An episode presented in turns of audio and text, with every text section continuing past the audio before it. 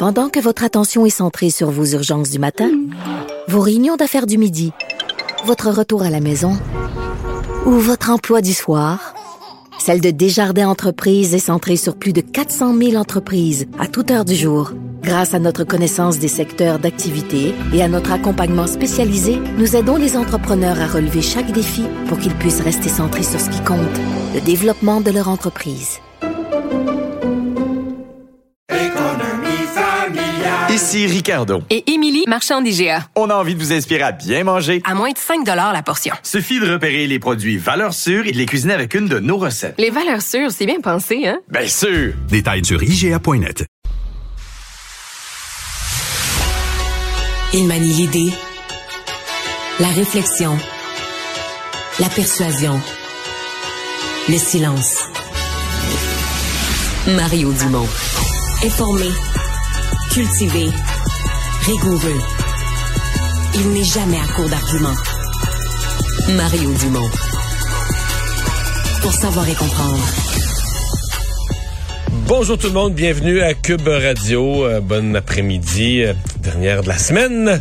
Euh, C'était l'occasion du début des travaux de cette commission qui va étudier ce que le ce en février dernier, il était absolument nécessaire pour faire le ménage de la ville, enlever les manifestants, de faire appel aux mesures d'urgence, de suspendre d'une façon radicale des droits et libertés. Ben aujourd'hui, on entendait un premier groupe, c'est peut-être, certains diront, ce sont les plus importants, les résidents d'Ottawa eux-mêmes, des conseillers municipaux, des gens de la place, qui sont venus raconter le cauchemar que ça représentait pour eux euh, ces semaines où les camionneurs s'étaient installés. Et on va rejoindre tout de suite l'équipe de 100% Nouvelles. Moment du rendez-vous avec Mario Dumont qu'on retrouve dans les studios de Cube. Bonjour Mario. Bonjour. Parlons de notre bureau d'enquête qui a donc mis la main sur un appel d'offres alors que le MTQ euh, demande à ce que des firmes regardent différents scénarios euh, de surtaxe sur les véhicules polluants pour compenser finalement parce qu'avec euh, la, plus grande flotte de véhicules électriques, ben, on va se retrouver avec un mal à gagner sur nécessairement le, le, le, la taxe à, la pompe et tout ça. écoutons tout de suite François Bonnardel, ministre sortant évidemment de des Transports qui était à, ton émission et qui se défendait là-dessus. Dans les quatre prochaines années, contrairement à la taxe orange, nous n'avons pas l'intention d'ajouter de nouvelles taxes. Pas du tout, là. Mais il le faut. Aucune, aucune. Je, le répète, là, pas l'intention d'ajouter de nouvelles taxes dans le prochain mandat, mais il est normal que le, le, ministère des Transports se penche sur des modes de financement dus aux objectifs de politique de mobilité durable et d'objectifs de véhicules verts que nous avons d'ici 2035. Quelle est euh, ta lecture, Mario? C'est oui, mais non ou non, mais oui? Ben non, c'est non pour le présent mandat. C'est-à-dire que je pense que le gouvernement a l'intention de respecter son engagement électoral et euh, il y aura pas de, il y aura pas de taxe orange dans le présent mandat. Maintenant, euh, c'est comme une nouvelle réflexion qui est amenée. Là. Je, la, je, la, comprends bien de dire, OK, présentement, l'entretien du réseau routier est largement financé par les mmh. taxes sur l'essence. Au fil des années, il y aura euh, un cinquième, un quart, un tiers, une demi des véhicules, puis un jour, euh, tous les véhicules qui seront électriques. Donc, la mm. taxe sur l'essence, il n'y en aura plus de payer, ou de moins en moins. Donc, il faudra trouver euh, des revenus une autre façon d'aller chercher des revenus, des revenus d'appoint pour payer pour les réseaux routiers. Puis en fait, c'est que présentement, c'est qu'on a un peu traité les, les, conducteurs de véhicules électriques comme comme des privilégiés parce qu'ils étaient des pionniers, puis ils payaient plus cher leurs véhicules. Fait qu'on disait, regarde, mm-hmm. on les subventionne, on leur charge pas pour lui. Parce fond, les les propriétaires de véhicules électriques présentement non seulement sont subventionnés par leurs véhicules, non seulement payent pas d'essence, donc ça leur coûte bien moins cher l'électricité, mais en plus ils payent pas pour l'utilisation du réseau routier, ils payent pas pour la, la, rénovation des routes, puis ils payent pas pour boucher les nids de poules, ils payent en payant pas de taxes pour l'essence, ils payent pas vraiment là, le, ce que les autres payent. Mais comme il y a un petit nombre de propriétaires de véhicules électriques qu'on dit ces gens-là faut les encourager, il faut qu'il y en ait plus, ben on se dit que c'est correct comme ça. Mais quand la moitié des véhicules seront électriques, ben là on pourra plus avoir cette espèce de privilèges, il faudra trouver une façon qui contribue eux aussi. Une fois tout ça dit, c'est c'est vraiment maladroit là. Je veux dire aussi proche de l'élection de lancer cet appel d'offres euh, alors que tu as passé la campagne électorale à dire qu'une nouvelle taxe t'en voulais pas. Euh, je trouve que de la part du gouvernement, c'est très très très mal avisé, très maladroit et même si même s'il n'y en aura pas là, dans le mandat, je suis convaincu qu'il n'y en aura pas de nouvelles taxes sur les véhicules. Pour l'ensemble de la population, ça va laisser une trace du gouvernement qui a dit une chose, puis que l'élection était pas finie, puis la semaine d'après, il en étudiait déjà une autre. Ça laisse une très, très, très mauvaise trace de début de mandat, là, très, très, très mauvaise. Et je comprends pas qu'on ait laissé passer. Euh, moi, si moi, personnellement, si j'avais été François Legault un matin, j'aurais fait annuler l'appel d'offres. J'aurais dit, c'est une erreur, il y a un fonctionnaire qui s'est avancé le nez, c'est fini, il n'y en a pas, pour démontrer à la population qu'il n'est pas question L'étude en question, tu as des années pour la faire. C'est une étude qui, tu réfléchis à comment ça va se produire quand il y aura, euh, je sais pas moi, 25, 30, 40% de véhicules électriques. D'après moi, tu pourrais la partir l'année prochaine. Ah, C'est vraiment une question de gestion des... Tu sais, c'est tellement, euh, tu sais, pour monsieur, madame, tout le monde, c'est tellement une impression désagréable de dire, bon, il nous dit une chose en campagne électorale, puis l'élection, euh, tu comprends, euh, l'élection est pas finie, la- la- la- les enveloppes de, de, de, de bulletins de vote sont pas encore complètement euh, séchées, là, que déjà, il change d'idée, là, puis il commence à, il commence à étudier ce qu'il reprochait à l'autre. J'avais Ruba Gazal de Québec solidaire qui était avec moi il y a quelques minutes et elle posait la question, elle disait, je veux savoir, est-ce que quand il disait qu'on était à côté de la traque, il savait que le MTQ euh, allait plancher là-dessus? Ça change pas grand-chose. euh, peut-être que oui, peut-être que non. De toute façon, il il y en aura pas là, dans, dans l'immédiat, il n'y aura pas de nouvelle taxe. Puis quelle forme ça prendra dans l'avenir? Peut-être que ce sera jamais. De toute façon, peut-être que ça sera jamais une taxe sur les véhicules polluants, etc. Euh, peut-être qu'on aura une nouvelle façon complètement au kilomètre utilisé, etc. Une nouvelle façon euh, d'aller chercher des revenus. Mais faisons-nous pas d'illusions. Mais en fait, ça, ça s'adresse surtout aux propriétaires de véhicules électriques. Ils doivent pas se faire d'illusions. Ils vont un jour ou l'autre payer pour l'utilisation du réseau routier. Là, ils ont comme une, ils ont comme quelques années de, de répit là-dessus. Mais euh, quand il va y avoir une proportion importante d'utilisateurs qui, qui de la route qui vont être euh, sur des véhicules électriques, ils vont payer pour l'utilisation du réseau, c'est sûr. Ouais, ouais. Et 2035, l'air de rien, ça vient quand même assez vite, là. Oui, oui. Puis euh, la, la- la progression du nombre de véhicules électriques est quand même rapide. Donc, dans 5, dans 4, 5, 6, 7 ans, là, on va avoir une proportion importante de véhicules électriques sur les routes. Donc, assez pour que le gouvernement euh, sente bien, bien, bien concrètement la baisse des, des revenus de taxes sur l'essence. Ouais, ouais. Euh, parlons maintenant euh, tout autre sujet. JE qui euh, nous présente un dossier sur la sécurité des élus. Euh, on apprend 31 arrestations quand même effectuées euh, pendant la campagne. Certaines, bon, on les avait vues, mais euh, 31, 200 signalements. Euh, Est-ce que tu as l'impression, Mario, que ça va finir par se calmer? Bon, on va sortir à un moment donné de la pandémie et tout ça, ou on ne voit à ce moment-ci que, que la pointe de l'iceberg?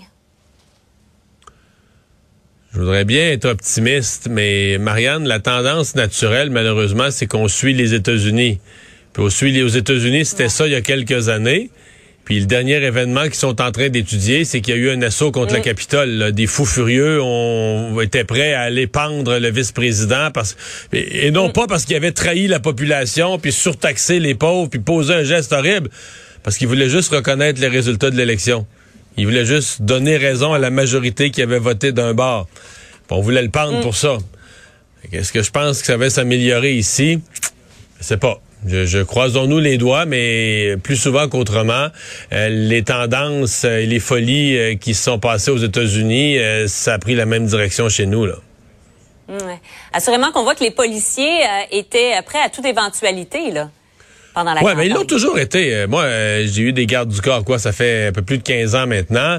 Euh, puis c'est des vrais pros, là, tu sais, ils sont entraînés, ils, ils ont des yeux tout le tour de la tête. C'est, c'est, c'est vraiment, c'est du bon monde. Puis c'est, quand je dis que c'est des vrais pros, autant pour assurer la protection, autant parce que, tu sais, ils sont dans nos vies, là. Moi, j'avais à ce moment-là trois jeunes enfants, puis, tu sais, ils devaient trouver ça tannant des fois, puis tout ça, mais, tu sais, ils font toujours comme s'ils sont toujours de bonne humeur, puis, tu sais, on embarque dans l'auto avec les enfants, etc., on fait un déplacement, ah, les enfants embarqués avec nous autres, ben, tu sais, ils aident à embarquer les bagages, puis tout ça. Fait que, tu sais, c'est des gens très, très, très professionnels.